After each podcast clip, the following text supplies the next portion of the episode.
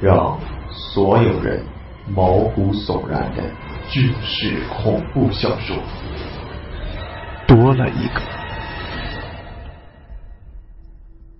六十多年前，某部队尖刀连六排的六个战士与大部队走散，却发现队伍当中悄悄多了一个谁也不知道是什么的恐怖东西。在敌人的追击之下，这六个身怀绝技、无所畏惧的战士，将这个诡异的事物带到了敌人中间，造成了某鬼子部队的炸营。该部队人员全部身亡。诡异事件至此并没有终止，战士们在保护百姓、看守战俘的过程中，遭遇了一连串恐怖离奇的事件。阴兵借道，岩洞尸变，鬼娃复仇，部队炸营为何令人闻之色变？努尔哈赤得到的神秘铁盒里究竟有什么东西？一群热血军人在浴血奋战的同时，逐一揭开了这些秘密的终极谜底。硬核作品多了一个。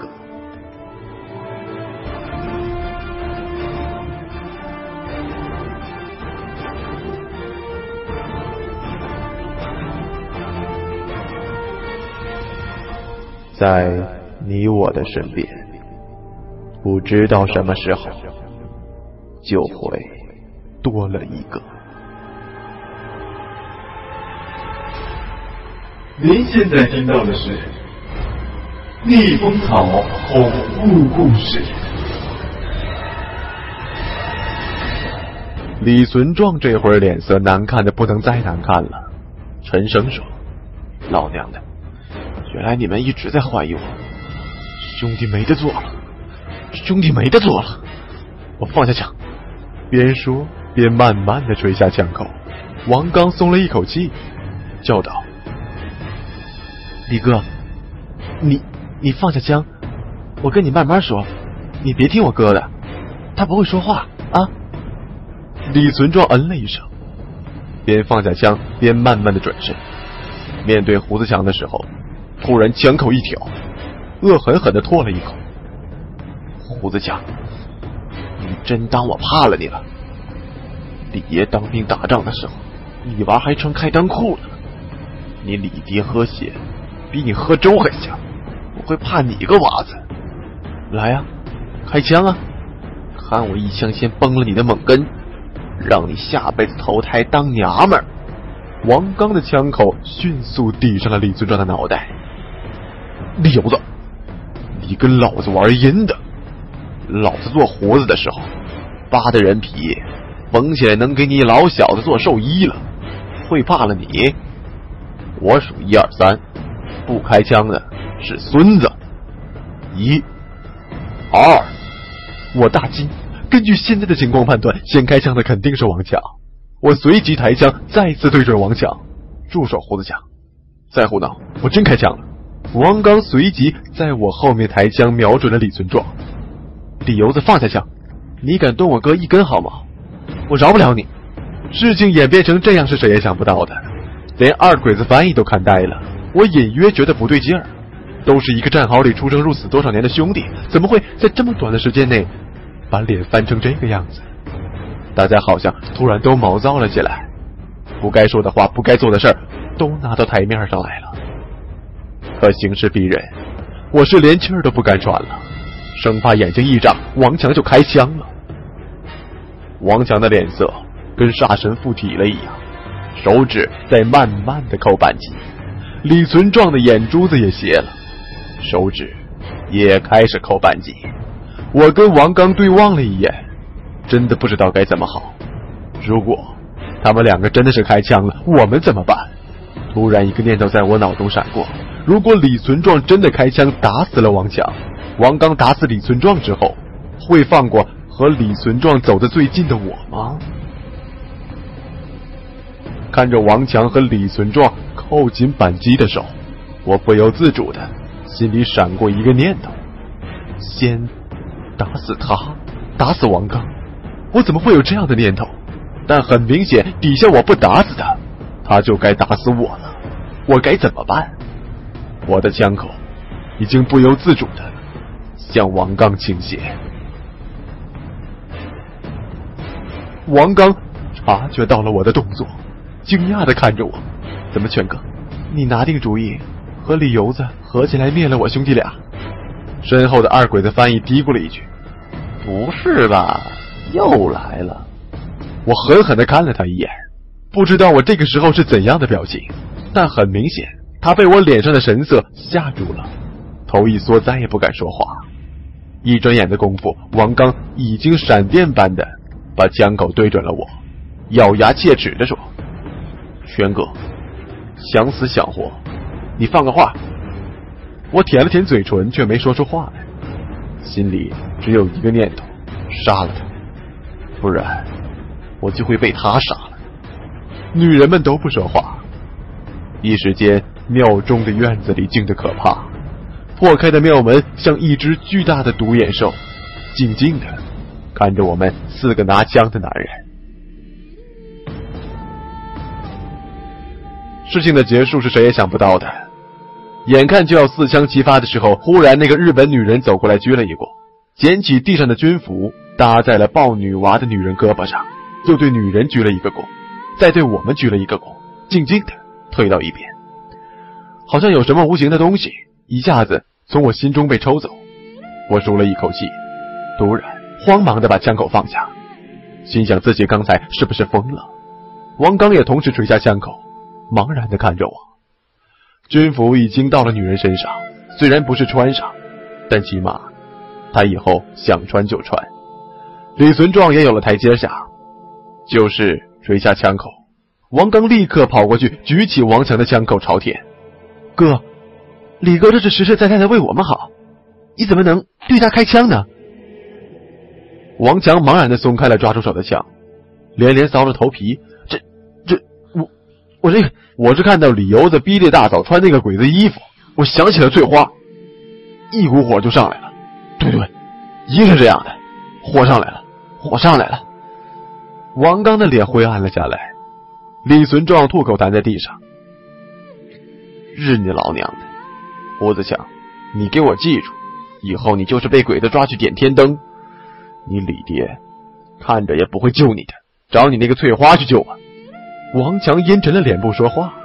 王刚朝李存壮摇摇头：“李哥，别说了，我们哥俩给你道歉。翠花是我哥当年的媳妇儿。”李存壮张了张嘴，没说话。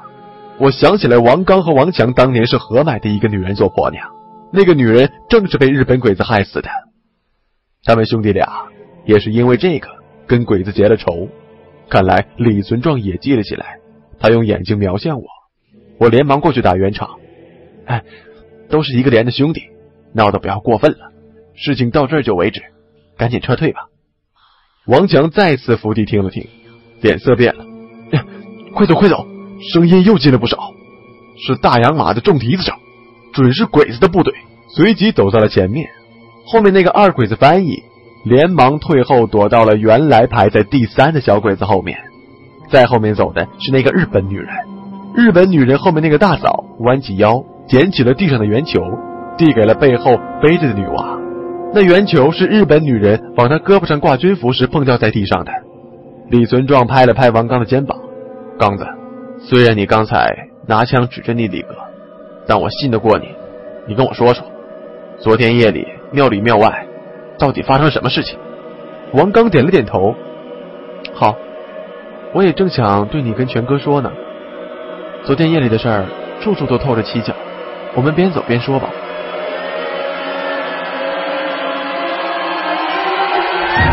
李存壮也点了点头，两人并排走到了我的前面。我处在最后的位置断后，看着前面的人陆续走出庙门，不知怎么心里放松了下来。其实我们都清楚，刚才的情绪失控肯定是不正常的，一定跟庙里的什么东西有关。但就是有时间我也不想去查了。现在我只想离开这个诡异莫测的山神庙，越远越好。我最后走出庙门的时候，忍不住再次回头看了一眼山神庙，不知怎么，眼前浮现出昨天夜里火把下摇曳的山神像那张狰狞而哀美的脸。谁知道，我以为离开山神庙是梦魇的结束，结果走出山神庙才是噩梦的开始。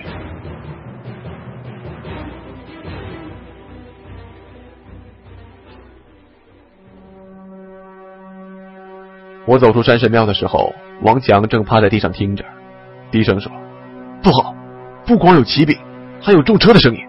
不对，是什么大家伙？卡车也发不出这个声音来，邪乎了，地动山摇的。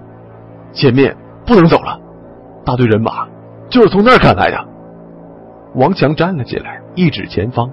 我跟王刚对望了一眼，面有忧色，知道想继续前进突围是没有指望了。那只有沿着来时的路撤退，那里的山路陡了一些，鬼子很难集中兵力在狭隘的山路上进行大规模的战术围剿。可是，这样后退就是继续往深山里走了，离冲出包围圈的可能性是越来越小了。退到什么时候才是个头呢？哎，在战场上能多活一秒，不光靠本事，更多的是靠运气。有的时候活着。就是为了撞到最后那颗打死你的子弹，更倒霉的，就是撞到炮弹。王强已经替我们做出了判断，带头往回走去，我们顺势跟在后面。太阳照在积雪上反射的光，映得鼻子发酸，眼泪就要掉下来。一行人里面有战俘，有女人，还有小孩，速度可想而知。而且深山里面没有人走动，白皑皑的积雪短时间里化不开，一踩半个小腿深。好在换上了鬼子的高帮靴子，否则真想像蒋介石说的那样，不成功变成人，直接喂自己一枪算了，省得受这份罪。我前面的李存壮精神倒是很大，跟王刚两个人边走边嘀咕。我压不住自己的好奇心，紧走几步跟了上来，和他们并排走着。我靠王刚右边，李存壮靠王刚左边，正问走在我们中间的王刚：“刚子，胡子强虽然说话不中听，但倒是不怎么说假话。”你给我说清楚，那天夜里山神庙，你哥们几个到底怎么瞒着我定下的局啊？都在我眼皮子底下，我怎么能没看到你们商量呢？咋瞒过我的？为什么要瞒过我呀？说说说说。我更关心这个问题。既然李存壮问了，我也不需要问第二遍。边走边看着王刚，王刚往手里哈了点热气，搓了搓手，扭头看着李存壮。李哥，你要是看到连长的布置，才真有鬼了。夜里全哥给鬼子押出去了，我们被绑上之后，连长刘小刚、我和我哥、你老李五个人在里面，只有一个人睡着了。李存壮问：“谁呀？”我怎么没看到？王刚扭回头看着前面的路，边走边淡淡的说：“你当然没看到了，那个睡着的就是你。”我听了一愣。连忙去看李存壮，李存壮吓了一跳，险些滑倒在地，连忙用枪撑起稳住，怀疑的问：“不能吧？我怎么一点印象都没有啊？”王刚淡淡的微笑：“没印象是应该的，你睡得太熟了，只顾得一个劲儿的讲梦话。”李存壮紧张的问：“我说什么了？”王刚低头走路，沉默了一会儿，轻声对李存壮说：“李哥。”你别怪连长撇下你，你心里有事儿，说的梦话，谁听了都对你不放心呢。李存壮突然也不说话了，闷声低头走路。王刚也没进一步说什么，只有我头脑里乱乱的。没想到夜里我被鬼子押出去一会儿，回来却成了最不知道情况的人。李存壮的心里到底藏着怎样的秘密呢？和他在山洞里说的以前的遭遇有关吗？太阳照了半天，地上的雪粒没有开始那么细了，一踩就变成了冰碴。其实我们走路的人和这冰碴一样，没准哪个地方射来一颗子弹，倒在地上就任人家踩了。我正胡思乱想，突然李存壮喊出声来：“不对，不对，这个路不对劲儿啊！从开始到现在，我们好像在一个地方绕圈子呀！”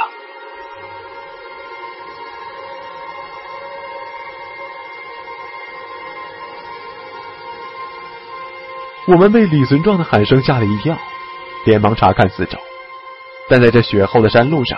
能辨别不同的方向的参照物基本等于零。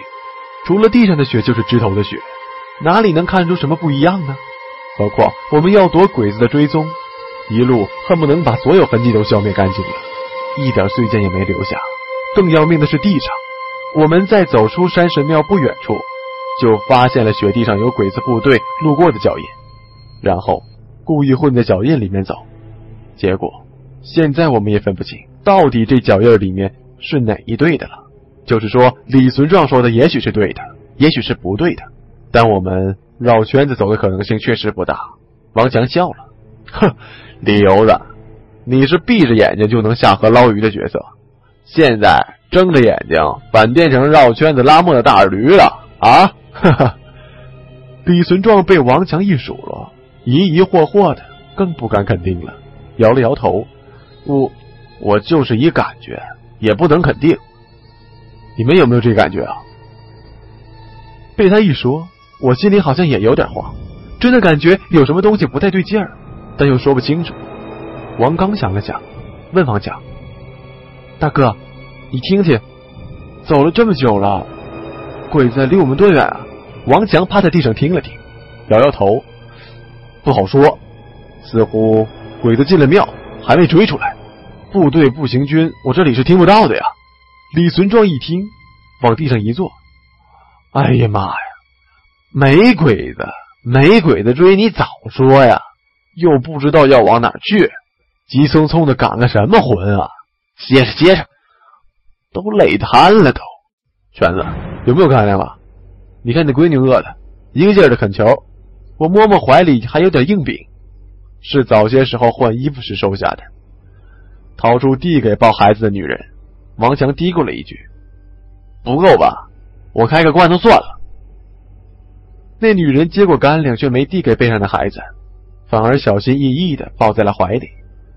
王强看着，张了张嘴，没说话，也没继续去解装罐头的渔网袋。我和李存壮对望的苦笑了一眼。我坐在他身边，王刚也东张西望的坐了下来。李存壮拍了拍王刚的大腿：“刚子，你还没说连长他们到哪去了呢？”王刚抬头看着王强的方向：“这个问我哥比较合适。”我那时候忙着在棉袄上穿手榴弹了，他和连长接的话。王强看王刚看向自己，也走了过来，又看着李存壮，挨着王刚坐下来。要说我也知道的不多，是这样的：昨天夜里跟在小刚跟连长后面出庙的虽然是我，但我一出庙门就看见刘小刚扶着连长站着，连长脸色苍白，很明显一条左腿不对劲儿。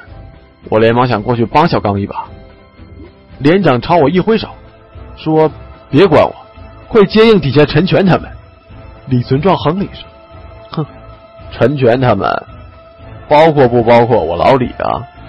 我朝李存壮看了一眼，李存壮闭上了嘴。王强没理李存壮，继续往下说：“我冲回庙门口的时候，正撞上我弟弟从里面窜出来，一出来回手就关门，便朝我喊让我帮他。我愣了一下。”但想我弟弟脑子比我好使，这么做肯定有他的意思。于是我立刻扑过去跟他一起推庙门。这个时候，那倒霉鬼子出来了。王强一指反绑的鬼子，鬼子肥头大耳，倒有点福相，看着我们呵呵的傻笑，笑得我有点发毛。王强说：“就他，半冲半拽，落在我手上，我一拳就把他打晕了。再看庙门已经被杠子关上了。”用外衣袖子把门栓拴住了，然后他从兜里捧出一把手榴弹，吓了我一跳。就在我弟弟穿手榴弹的时候，我突然听见身后刘小刚对连长说：“连长，你看怎么会这样？”王强说到这里的时候，突然捏了个雪球就砸了过去，正中鬼子头上，怒道：“笑什么笑？瞧你那呲牙咧嘴的样！”鬼子摸摸额上滴下来的血水，一下子站起来。一看是王强，又重新坐下，垂头不笑了。我和李存壮对望了一眼，心想：鬼怕恶人这话一点都不假。只听王强说：“那时候我回头一看，刘小刚正用刺刀挑起来地上那只狼狗，那只狼狗挂在刀尖上软绵绵的垂着，就跟张皮似的。连长拄住枪，仔细看狼狗的尸体趴着的那块雪地。我隐约的看见那雪地上好像有个黑洞，不过也可能是狗血染了一块。正要走过去看看，突然听见刚子喊我，让我帮他开门，说他一只手不好使。我看了刚子一眼，吓了一跳。他一只手指勾住衣服上的弹弦，另一只手在拉开扣在庙门拉环上的衣服袖子。我连忙拉开他的手，骂他说：“你疯了！全哥跟李油子两个死在里面还不够，还要加上你。”刚子狠狠地看了我一眼，让我开门。我这兄弟虽然平时不见他红脸，但发起毛来够瘆人的，我都不敢拗他，只好一跺脚。哎，庙里是兄弟，庙外是兄弟。左右救不了，哥陪你一起死算了。刚子回头对小刚说：“连长就拜托你了，你们先走，我们随后去找你们。”刘小刚答应一声，然后刘小刚扶着连长一瘸一拐的走出了大院子。我刚要问，李存壮抢先问道：“那他们没说万一不回来，到哪儿都会合？”王强抓了抓头，好像说了。我跟李存壮一起怒道。废话，说就是说，没说就是没说。什么叫好像说了？王刚也不满的看着他哥哥。王强叫起撞天区来，不怨我呀。连长出院子的时候指了指地上，好像就是狼狗尸体原来的地方，说了句：“如果逃得掉，带大家顺着这儿找我跟小刚。”但接着庙门就被打开了，鬼子都围了过来。我哪还来得及过去看呢？随口说了声“哦”，连长他们就离开院子了。我跟李存壮倒抽了一口冷气。那你跟我们撤退的时候，怎么没提啊？王强憨憨的一笑。哎，然后大家不是随庙门一起被炸出去了吗？院子里的雪被我们整得乱七八糟，到哪儿去找连长指的线索呀？说了不也白说吗？王强说到这里停住了，从怀里掏出个东西。除了他，李存壮和王刚都在发愣。我也想，看来连长跟刘小刚撤退的时候，一定发现了什么异常的情况。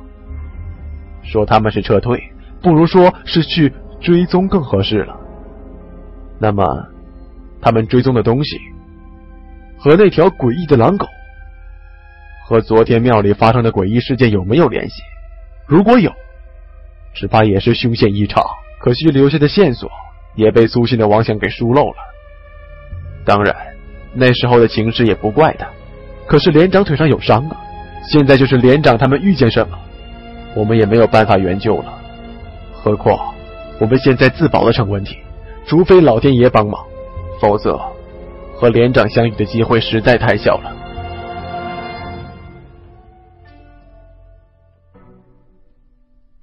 我正忙着想事情，突然李存壮大喊了一声：“胡子响，你掏的什么呀？”我被李存壮的叫声吓了一跳，以为又出了什么事情，连忙去摸香，看清楚之后又好气又好笑。王强从怀里掏出一包香烟，掏出一支，点燃后美美的吸了一大口，闭着眼睛甩甩头，半晌从鼻子里喷出两道白烟，闷声回答着李存壮：“香烟，不认识吗？”李存壮喉头滚动，看着王强手指夹着的烟头，哪儿来的？哪儿来的呀？王强爱理不理的哼了一声，哼，鬼子那柴房里和罐子放一起的。我还烧了两铁盒洋酒呢。李存壮讪讪的说：“啥味道？我闻着不地道，帮你尝尝。”王强摇了摇头：“不用，我自己能尝。”李存壮手搓了两下，一时说不出话来，只是一个劲儿的看着王强在那里吞云吐雾的咽唾沫。当兵的十个有九个好烟，特别是这种纸卷烟，老烟梅子都管这叫软金条。闲着的时候，部队里一包纸烟能换一颗子弹，每个兵站前爆发的子弹都是有限制的，多一颗子弹就多了一份活命的希望。而李存壮这样的老烟鬼，为了能抽到烟。是可以连命都不要的。战前几十颗子弹，一转身他就能去换香烟。到最后上了战场，没开两枪就没了子弹，只好躺下装死。要是往常，他早就围着王刚转悠了。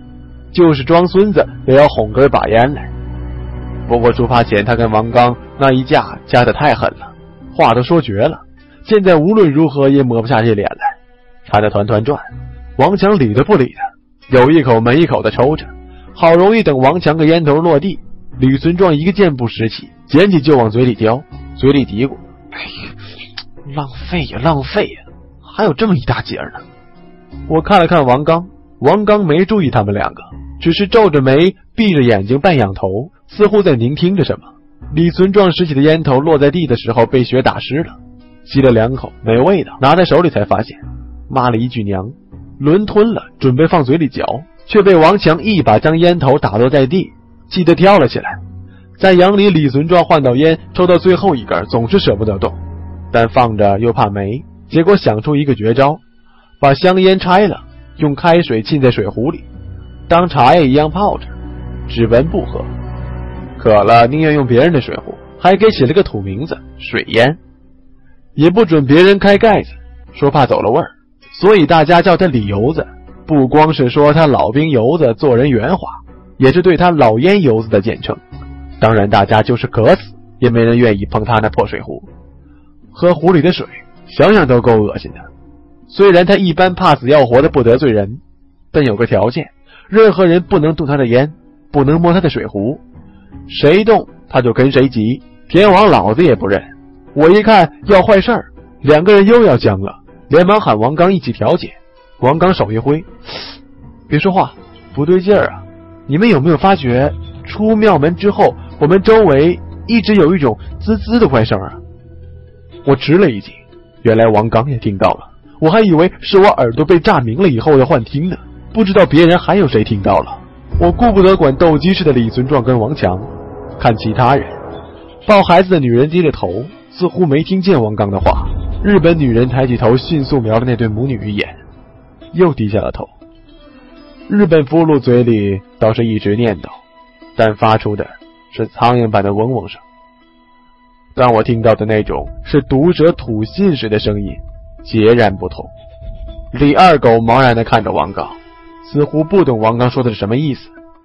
没有一个人回应王刚的话，但我确实听到周围有一种奇怪的嘶嘶声。似乎有一群毒蛇紧紧地跟在我们身边，但放眼望去，天上地下都是白茫茫的，哪里有什么活的东西？明亮了一个上午的天色，似乎又在渐渐的暗了下来。